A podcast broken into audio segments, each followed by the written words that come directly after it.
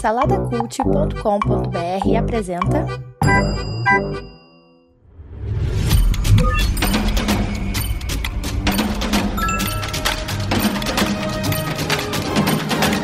Bicicletas Voadoras. Apresentado por Bruno Guedon.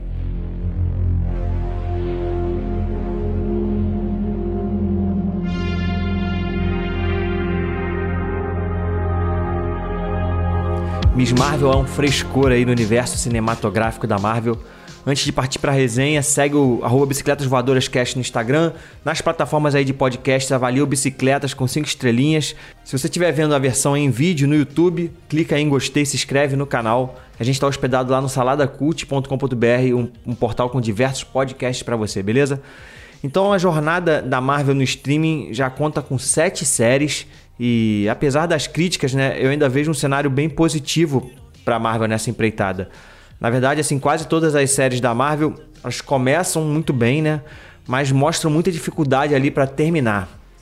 Talvez essa necessidade aí de, de sempre deixar um gancho, né? Ou de se conectar com a trama principal aí que envolve o MCU, né?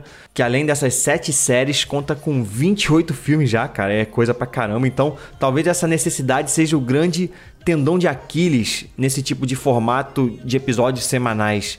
Então fica sempre a impressão de um final né, corrido, bagunçado ali, às vezes mal dirigido, até na, na grande parte das vezes mal dirigido. Então aí fica a pergunta, né? Seria por incompetência ou realmente é difícil, é árdua essa tarefa, árdua, né? Essa tarefa de de conectar tudo isso de uma forma satisfatória. Basta lembrar ali os últimos episódios de WandaVision, por exemplo, que é uma série também que buscou uma inovação.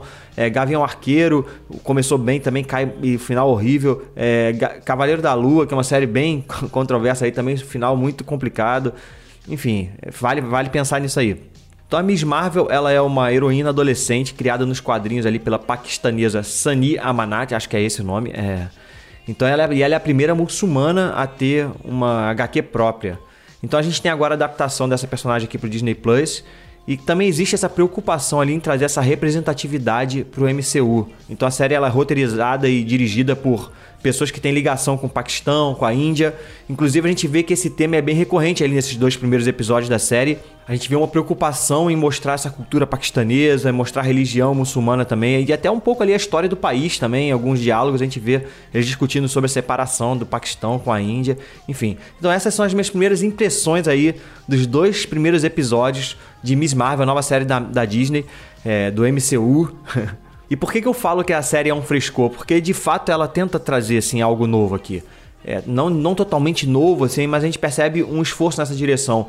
WandaVision fez isso também, né? Ao abraçar ali aquele, aquela estética de, de seriado antigo nos primeiros episódios. Foi uma coisa inovadora, a gente elogiou muito isso, mas acabou no final descambando por uma coisa meio senso comum ali, né? E aqui a gente viu uma tentativa também disso, de inovar na estética, é, usando grafismo, uma linguagem mais TikTok que fala bem com essa geração atual. Inclusive, eu tô vendo a série com a minha filha de 8 anos, ela tá, tá gostando pra caramba.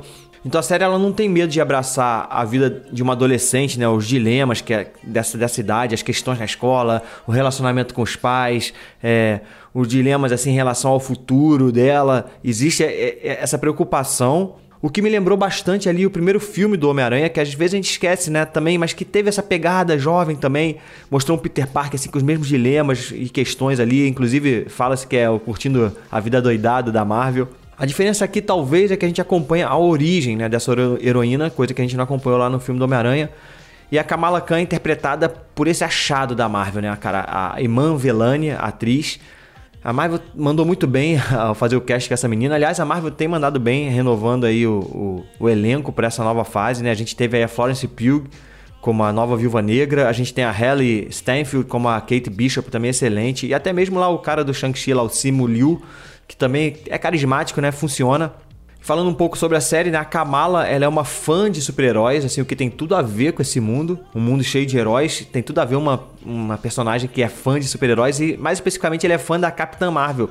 E ela acaba ganhando poderes ali é, depois de descobrir um bracelete antigo da, da família dela, que de certa forma, quando ela coloca esse bracelete, desperta alguma coisa que já estava dentro dela. A gente vai descobrir um pouco mais sobre isso mais pra frente agora, provavelmente.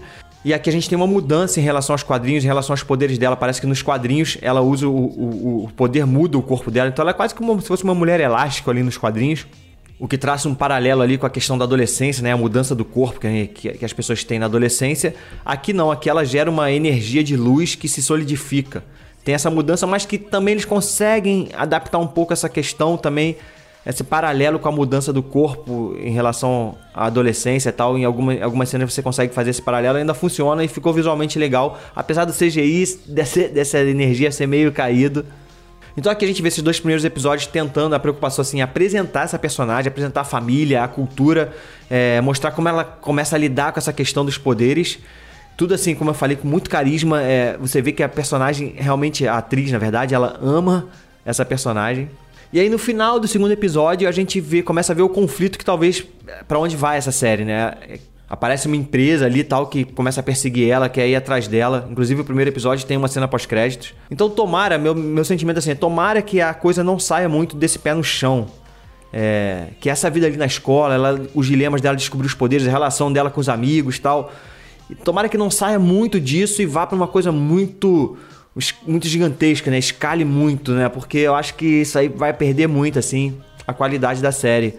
Apesar de saber que, ela, que, a, que a personagem ela vai aparecer no, no novo filme da Capitã Marvel, então pode ser que, que mesmo nesse seriado ela escale um pouco, mas vamos torcer para que não seja muito, sabe? Que tenha um equilíbrio ali nisso. Então eu acho assim que se o objetivo da série foi causar um impacto, o mesmo impacto que ela causou nos quadrinhos, né? Que é conectar essa personagem com essa nova geração, eu acho que eles estão no caminho certo, principalmente pela atuação da atriz ali e pela linguagem, né, que está sendo usada. Eu já consigo ver assim a molecada abraçando essa personagem Kamala Khan nesse sentido. Talvez por ser um personagem novo, né? Assim, de uma cultura diferente. Mas realmente a gente desenvolve um carinho, assim, por ela, né? Muito carismática. Então, enfim, eu adorei esses primeiros episódios. É... Apesar de, como eu falei, a Marvel sempre começa bem e depois patina no final ali, mas expectativas foram geradas aí. E eu vou dar um, dois, três, quatro, cinco para as minhas primeiras impressões aí de Miss Marvel, disponível na Disney Plus. A série vai ter seis episódios e parece que esse é um novo formato aí das séries da Marvel com seis episódios, seis, sete, né? E tomara que, que ela possa manter o nível desses dois primeiros episódios. É isso, espero que vocês tenham gostado. Curtam, compartilhem e até a próxima. Fui!